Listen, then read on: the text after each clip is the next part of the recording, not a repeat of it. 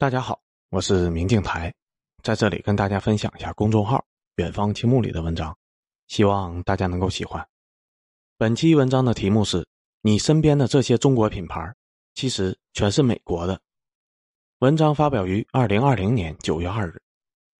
这几年中美关系降温，很多中国人喊着要抵制美国货，爱国之心是好的，抵制也不能说完全不对，但抵制的时候要找准目标。不要谈到美国货就想到苹果手机，而且也只能想到苹果手机。实际上，苹果把绝大部分的生产线都放在了中国，给中国带来了巨大的税收和就业。但生产出来的手机百分之七十都是销往国外的。严格来说，哪怕仅从进出口额考虑，中国从苹果公司身上获得的好处都要明显大于苹果在中国获得的好处。这不只是互利互惠的关系，而是一棵摇钱树一般的存在。可以说是在华美企的楷模，而那些真正在中国赚了大钱的美企却无人抵制，很多人连抵制的念头都生不出来，因为你压根都不知道这些东西是美国的，你甚至会以为这些是中国的品牌，比如可口可乐和百事可乐。看到这两个公司，很多人都笑了。刚才啰里吧嗦的说了一堆，我还以为你要爆什么猛料呢，结果就来了个可口可乐和百事可乐。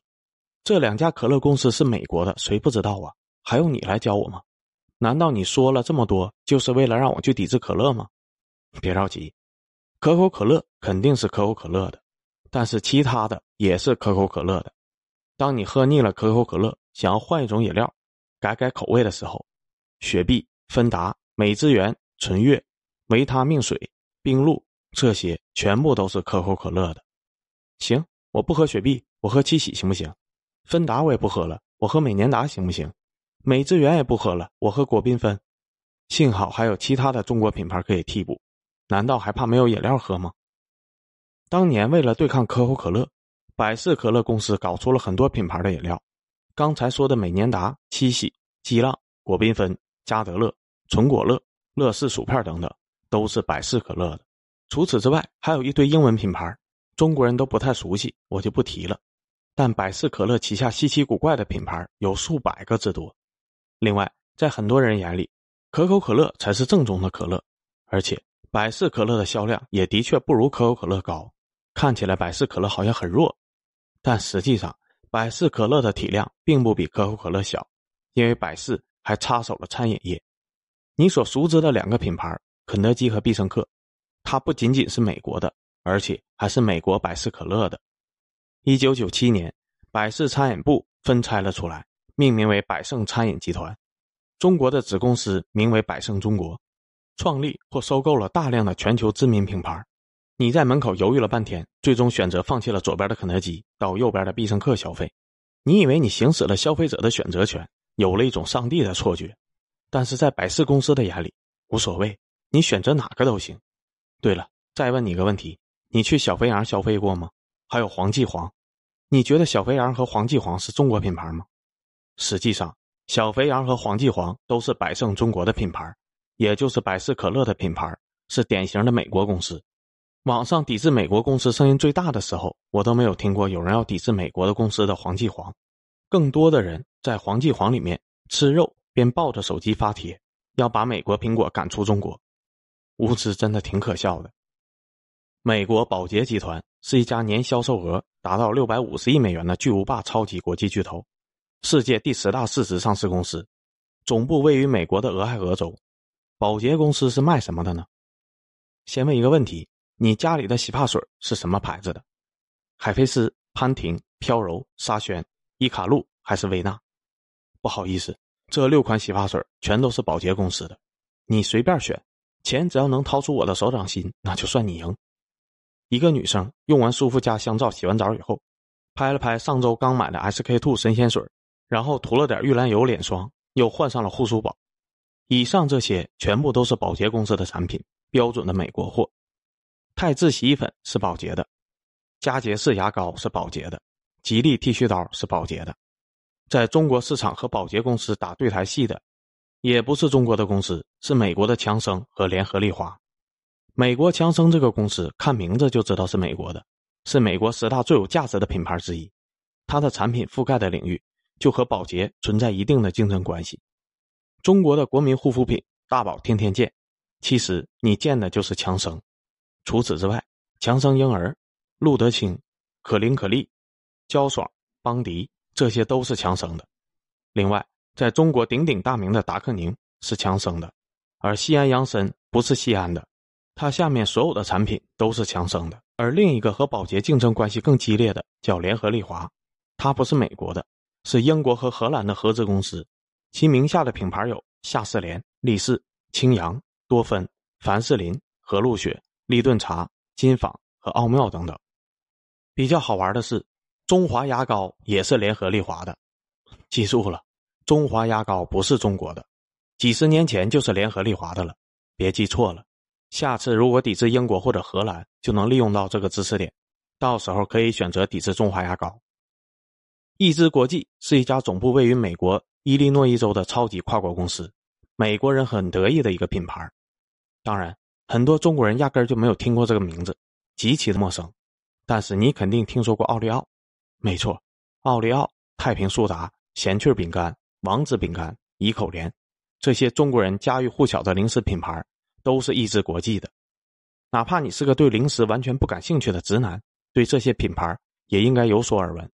而趣多多、优冠、闲趣、太平、乐之、和氏、炫迈、妙卡和果珍这些稍微弱一点的品牌，也是益智国际的。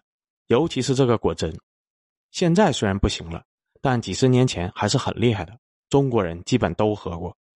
而这一大堆的品牌都是益智国际的。马氏公司，美国第二大糖果制造商，一家扩张到全球的美国公司。这个名字更冷门，知道的中国人就更少了。但德芙巧克力你应该知道，没错，马氏公司的士力架、脆香米、瑞士糖、珍芝棒、彩虹糖和键盘口香糖，这些都是马氏的。而大名鼎鼎的益达口香糖，那不是你的益达，那是美国马氏公司的益达。以上几大段仅仅是国际巨头的一小部分，连所有的美国品牌我都没有统计完，只是选择了几个生活中最常见的品牌，比如说美国的通用磨坊，旗下除了有哈根达斯冰淇淋，还有中国范十足的湾仔码头饺子；比如说美国通用汽车公司，不止通用汽车是通用的，别克、雪佛兰、凯迪拉克、宝骏、沃克斯，这些都是通用的。中国的国民神车，异常廉价的五菱汽车。也是通用的，当然，因为中国曾经强制规定汽车业必须中外合资，所以这些品牌一半的股权都是中国的，也不算是亏。其他的著名跨国巨头，还有瑞士的雀巢，大小品牌数百个，美宝莲、薇姿、科颜氏、植村秀、兰蔻、理肤泉、阿玛尼、脆脆鲨威化巧克力、太太乐、美极、豪吉，连徐福记和银鹭八宝粥也是雀巢的。今天和大家说这些，不是让你背诵品牌名来方便你下一次抵制，而是想要告诉你国际资本如此强大的奥秘。可口可乐和百事可乐最开始只是卖可乐的，最后什么都卖，旗下的品牌无数。宝洁公司最开始只是一家卖肥皂的，马氏公司最开始只是一家卖糖果的。任何一个巨头最开始都是从一个小不点成长起来的，但是当这些巨头赚到的钱越来越多的时候，他们在本行业已经没有什么好投资的了，再开几家工厂，再铺几家渠道，已经毫无意义了。此时，他们就开始大手笔的收购公司，把所有的潜在竞争对手全部买下来。买下的大部分品牌都黄了，但少数成长为了大树。但整个市场都牢牢的控制在巨头的手里，不管谁赢，都是巨头赢。谁资本最大，谁获利最多。想要挑战巨头资本，难如登天。中国其实也有类似的公司，比如说腾讯公司，最开始是靠聊天软件起家的；比如说阿里巴巴公司，最开始是靠卖小商品起家的。但今天的腾讯和阿里，触手跨越各行各业，什么公司都买。美团，腾讯的；饿了么，阿里巴巴的。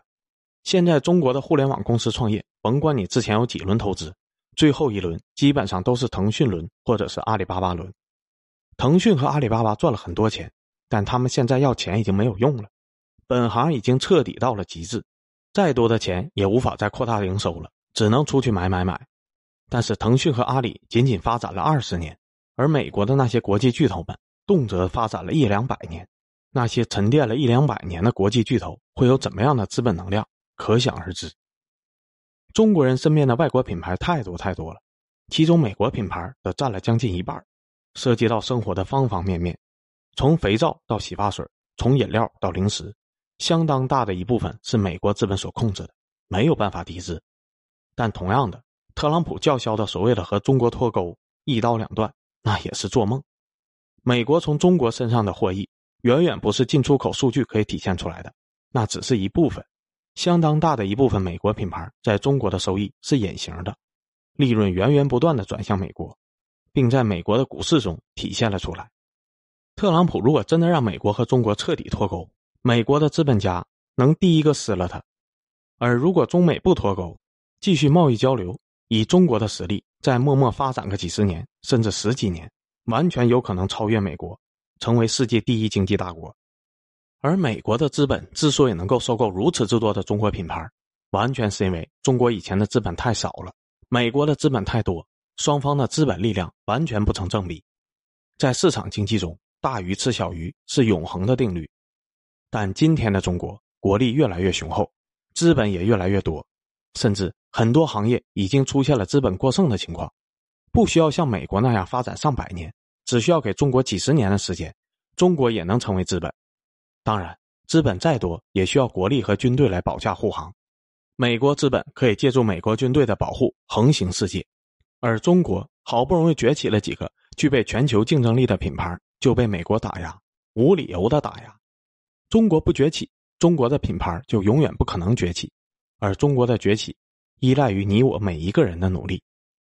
诸位，都需要加油啊！